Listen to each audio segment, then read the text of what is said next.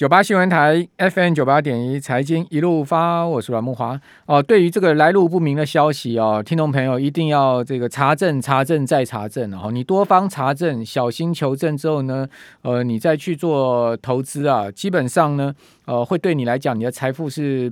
相对比较有保障的了哈，因为今天有一个诈骗案哦，诈骗到名人了哦，超级有名的林郭文彦哦，就大同公司之前的呃荣誉董事长。哦，那大同现在经营权已经易主了嘛，哦，变成是这个中美金集团的呃入主了，好，所以说整个呃这个经营权的易主之后呢，好，这个林郭文彦这起诈骗案呢更引人注目了，就哎他到底是怎么被骗？被骗了五百五百多万了哈，这个五百多万可能对林国来讲不是一个太大的数字了哈，但是我们这个骗的也实在是太老梗了，它又是一个所谓假剪假减掉的一个诈骗，哦，就是说，呃，林国委员在今年四月间，他接到诈骗集团电话哦，对方是用警察局地检署这个名义哦，声称他涉及一宗洗钱案为由呢，哦，说啊，你这个账户被人家这个冒名洗钱了，哦，骗他六度去银行汇款，还真的去了。就汇了六次啊，直到最后他等不到退款啊，结果跟朋友呢，跟像这个一六五反诈骗专线询问，才发现做受骗。拜托，这多老梗，不是有一部电影就演这个吗？在泰国那个诈骗集团那个老大是在泰国嘛，然后他们就是那个 打电话去用什么公安的名义去骗大陆的那些呃老板级的啊，一样的这个老梗嘛，结果他真的也被骗了。哦，说什么？呃，他的账户被人家涉及到洗钱了，是冒用了，所以他如果要自证明自身清白，就要汇出保证金。刚怎么会有这种事情呢？检警会叫你汇保证金，证明自身是清白的。我天哪，我真的是快疯了啊！林国元竟然这样子会被骗啊，真的是太可怕了。哦，就是说，所以你你自己也要去查证，问问律师嘛，或者说你自己打到地检署去嘛。哦，或者自己跑去地检署问一下嘛？怎么会这样子呢？哦，好了，但是这真的是被骗了啊！今天我也接到一个朋友啊，这个也我不认识的人呐、就是孤称朋友了。他说呢，呃，他听信了什么？我说大成糖业这档港股呢，他去买了，结果赔了钱了啊，而且赔很多哦。我说呢，我。根本不知道什么是大成糖业，我听都没有听过这家公司，我怎么可能去讲大成行业？我不知道我在节目里面讲过多少次，赖赖上面冒用我头像跟这个名字的群主有七十几个，那已经统计出来了。大家不要再被骗，请你听到任何的这个所谓的个别来路不明的投资资讯，你去求证、求证再求证嘛。那这位朋友他是透过我的脸书啊，这个呃问我说是不是有这个事情。那奇怪，我这个好朋好朋友啊，你为什么在买大成行糖业这档股票的时候，你不先来问问我说，哎，阮先，你真的有叫我买大成糖业吗？事后赔了钱了，啊，这个多冤枉的一件事情呢，这都是诈骗嘛。那这我们已经讲了不知道 N 次了，几百次了，我已经没办法再在每次节目再提醒大家了。好，所以说呢，在借由凌郭凌郭文彦这个被老梗诈骗，其实我跟各位报告，这个诈骗都老梗了，没没啥新花样了。好，但是就是你一再被骗，就是没办法去求证、求证再求证嘛。好，所以说对于来路不明的资讯，天上掉下来的讯息，什么简讯来的，什么赖来的，脸书来的，你就是多方确认嘛，多方确认求证到最后。我相信一定会有水落石出，这个讯息证明的情况。好，所以再次提醒大家。好，那呃，这个礼拜蛮多重要的事情哦，包括美国联准会啊，周四要公布上一次的会议纪要哈，还有呢，欧央欧洲央行十月份的这个货币政策纪要也要公布。好，美国要公布十月耐久财订单的数据哈，还有十月核心 P C 哦，这个通膨的数据。哦，那拜登呢，在周一要提名联准会主席哦，这是超级重要。周三有纽西兰央行会议哈，周二还有呢，欧元区十一月的制造业 PMI，美国十一月的 market，呃制造业 PMI，还有服务 PMI 都要公布。哦，所以这个礼拜重头戏不少哦。同时呢，又适逢感恩节假期啊，美股缩短交易时段。哦，那这样子的呃。重要的会议啊，消息、财经数据公布呢，我们赶快来请教群益期货的张英忠分析师，林总你好。是孟华哥，晚安，听众朋友大家好。好，那林总怎么看呢、呃？这个礼拜美国股市可能的行情发展呢，以及联动到台股，我们可以如何做一些先期的预期呢？是，那让美股你就从那个小学生来看，应该也是偏多了，因为它正在 创新高哈、嗯，而且这个长红棒一直在出现。那这个尤其是这个纳斯达克，就像无敌铁金刚一样，上周五其实因为这个欧洲的疫情啊，又稍微有一点严重。那道琼相关的这个科技股，呃道琼的股市相对传产的比较弱一点，但是科技股单就会让投资人回想到这个去年二零二零年当疫情最严重的时候，那其实科技股是完全没有受到影响啊，像这个远距教学啦，或是什么 AI 啦、半导体等等，啊，其实都在走一个大涨的格局。那目前这件事情出来，那又通膨的疑虑又会加速再更降低，那等于是。之前科技股最怕的事情没有了，那科技股最喜欢的事情其实又回来了，好，所以应该还是偏向多方的这个震荡啊，因为它目前离这个我们看小纳斯达克离季线其实有相当长呃相当大的一段这个距离啊，所以在这本周我觉得没有什么坏消息的状况之下，应该还是维持一个偏多震荡的一个态势。好，那刚才有谈到就是说。宾州大学华顿商学院的金融教授席格尔，他向来是一个大多头嘛。好，他预料美股将回档。好，他说呢，跟疫情无关了。啊，主要是联准会为了控制通膨增温，哦，政策可能大转向哈。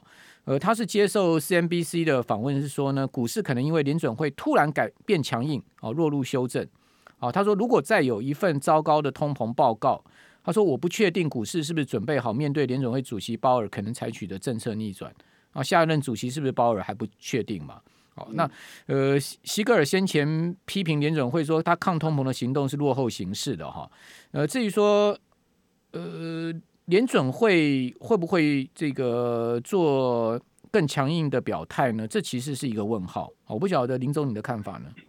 是，那联准会因为下一任主席其实还不确定嘛？那鲍鲍鲍尔其实大家已经认为已经很割了，但是其实下一任那个呃不知道是谁，但是提名的另外女生叫布兰纳德，她在呃就是投资圈给她的这个印象其实是更割的，好，所以其实是更割派一些，所以这都不是什么坏消息啊。那我想呃如果有突然预期的，例如说加速升息的时间，假设呃大家都认为是明年的年中。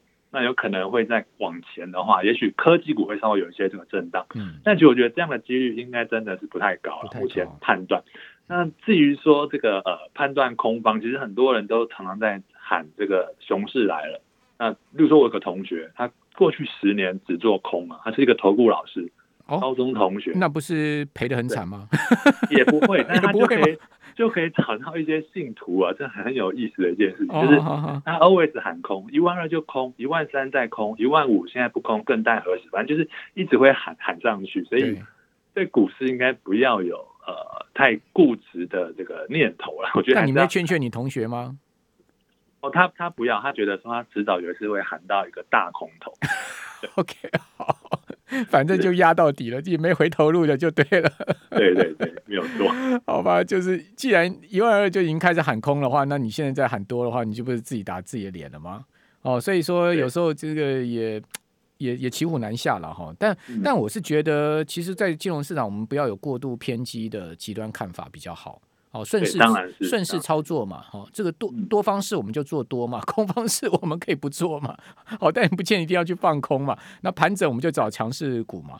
好，那席格尔他是预测说物价上涨会持续数年之久哦。哦，那他说累累积的通膨率恐怕会达到百分之二十到百分之二十五，有这么夸张吗？两两成的通膨率有这么夸张吗？对，我觉得这个有点那个过度了，因为其实两趴是联手会就受不了。那你说两成就是二十趴，那是十倍以上啊。当然，除非是失控了，例如说有哪哪边的经济环节无法预期，或是突然呃所有的东西都上涨了相当多，所以我觉得应该不至于到上涨到两成啊。你说可能例如到五趴六趴，说是接近十趴。我觉得大概就是会有一些这个总经的这个政策把它压下来。对，但但不晓得西格尔，因为他也是知名鼎鼎大名的学者嘛，哈，不知道他看到什么、嗯、什么数据、什么指标这样预测了，哈，但但媒体是这样报道。好，不管了，我们回到这个美股来看，哈，上周道琼却是连续两周压回哦，跌了一点三八趴，是连二跌。哦，那纳萨克全周涨百分之一点二四，哦，标普涨百分之零点三二，好，费半呢，呃是。连七周上涨，哈，涨了百分之三哦，这非常强势的这个板块了哈。哦，能源股领跌，航空股也领跌，但科技股上涨。那为什么美股上周会出现如此分歧的走势呢？对，那其实大概就跟我们大家之前谈的类似。那因为科技股最近那个几档大型的，像 FANG 呃相关的表现其实都不错。你如果去看得到这个苹果的线图的话，其实它是创一个历史新高的。那你可以想到。这么大的一档股票，它竟然可以创历史新高。那包括像这个 Microsoft 哦，那特斯拉一样是在跌了一段之后，现在也开始在反弹。所以你会看到这些大型的科技股在上个礼拜其实表现的相对都都还不错啊。那呃，航空啊，或是一些之前涨比较多的、比较偏向传产类的啊，金融可能之前也还不错，但是在上周也表现稍微有点温吞。那这个状态其实跟台湾的股市也很像。我们长期有统计一个。在台湾的那个电子跟金融那个指标，嗯，那台湾从十月七号开始哦，其实这个大盘就是由电子股在带动。对，那你看十月七号到现在，大盘是涨还是跌？应该是上涨的，因为电子只要带得起来的话，这个盘是比较偏向多方来看。所以目前美股也是呈现这样的一个状况。嗯，好，所以看起来是科技股、好电子股、半导体股是主流主流的上涨部队了哈。呃，不过今天像航运啊，哈，或者说。呃，部分船产表现的也还不错，好，这个等一下我们再跟听众朋友来讲。那至于说油价已经出现连续五周的回档了哦，这也是呃上周道琼指数啊这个能源股领跌的主要原因。油价连跌五周，这也蛮罕见的哦。白宫这一次祭出一些行政手段，真的对油价出现了明显的打击效应啊，美油、布油都跌破每桶八十块喽。哦，那是不是油价会走空呢？哦，那对通膨是不是有一些正面的影响呢？我们这边休息一下。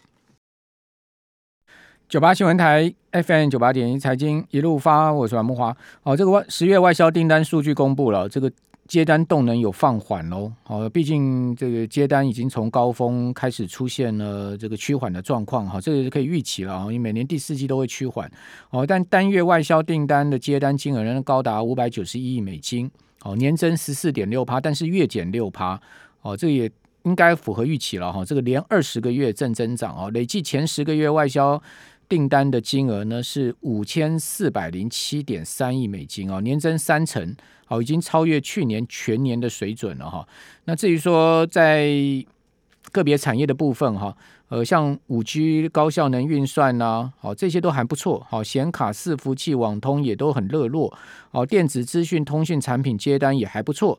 哦，这些都是明显在增长的哈，这个并没有出现呃太明显的回落。那光学器材的部分呢，好，也在车用啊、商用面板需求的畅旺之下，好，背光模组接单有成长，好，年增也是连续十七个月的正增长。哦，传统产业的部分哈，呃，像是基本金属、机械、呃，塑橡胶制品、化学品，哦，也都有这个出现年增百分之四十。四十到二十的情况，好，这是在整个接单的状况，基本上这个高峰是有差差不多开始出现的了，好，这个慢慢回落是可以预期的哈。